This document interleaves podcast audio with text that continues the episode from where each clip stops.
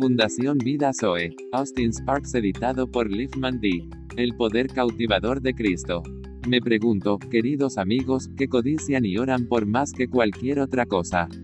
Por mi parte, mi codicia, mi oración es más que por cualquier otra cosa, un cautiverio fresco y poderoso del Señor Jesús, o, es muy cierto, y lo sabemos, que Él es nuestra vida, Él es nuestro Salvador, Él es mucho para nosotros y tenemos razón cuando decimos que no podríamos vivir sin Él.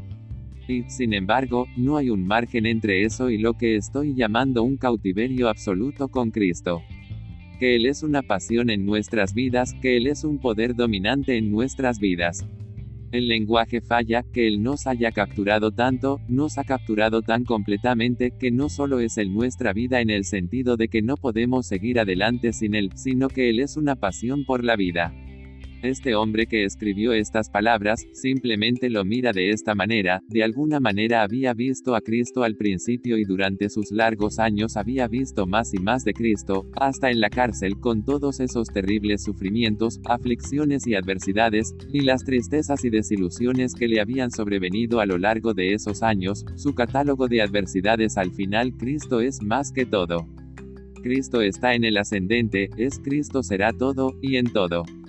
Ahora digo, el lenguaje falla, no puedo expresar con palabras lo que quiero decir, pero, mi pasión es Cristo. No sé cuántos de ustedes pueden haber leído el gran poema de F. H. Mayer, Pablo.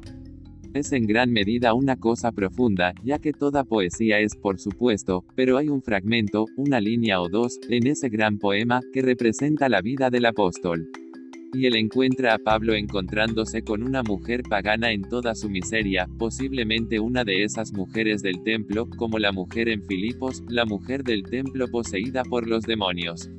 Y Mayer retrata a una mujer así en su miseria, en su frustración, en su desesperanza y en todo su pecado y degradación, ella está ante él. Cuando Mayer está contando todo esto sobre ella, pone en boca de Pablo estas palabras, entonces prediqué a Cristo. Y hermanos, si lo vieron, dijo, nunca mi maestro me había sido tan maravilloso hasta que vi lo que podría hacerlo por una mujer así.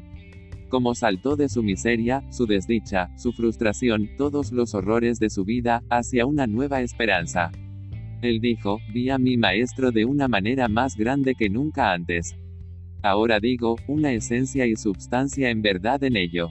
Lo que Mayer está tratando de decir a través de ese maravilloso poema es, oh, el poder cautivador de Jesucristo en la vida de ese hombre, Pablo, el dominio de Cristo. Puede sentir lo que no puedo decir, el deseo de que sea así con nosotros. Cristo, Cristo, buscando a Cristo, aprovechando al máximo a Cristo, aumentando a Cristo, a todo Cristo. Para que yo viva es Cristo. Puedes pensar que eso es verdad de ti, pero como fallamos, que poco, después de todo, nos ha agarrado Cristo.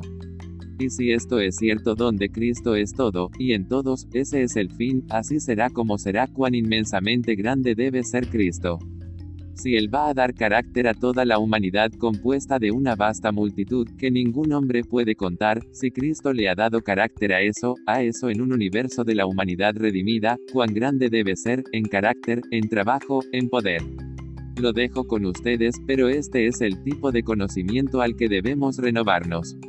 Al visión, un agarre, un aprender y ser dominado por la grandeza del uno a quien, por la gracia de Dios, nos hemos unido, llamados a la comunión de su Hijo Jesucristo, que sabemos que Él es grande, creemos que que hemos experimentado algo de su grandeza.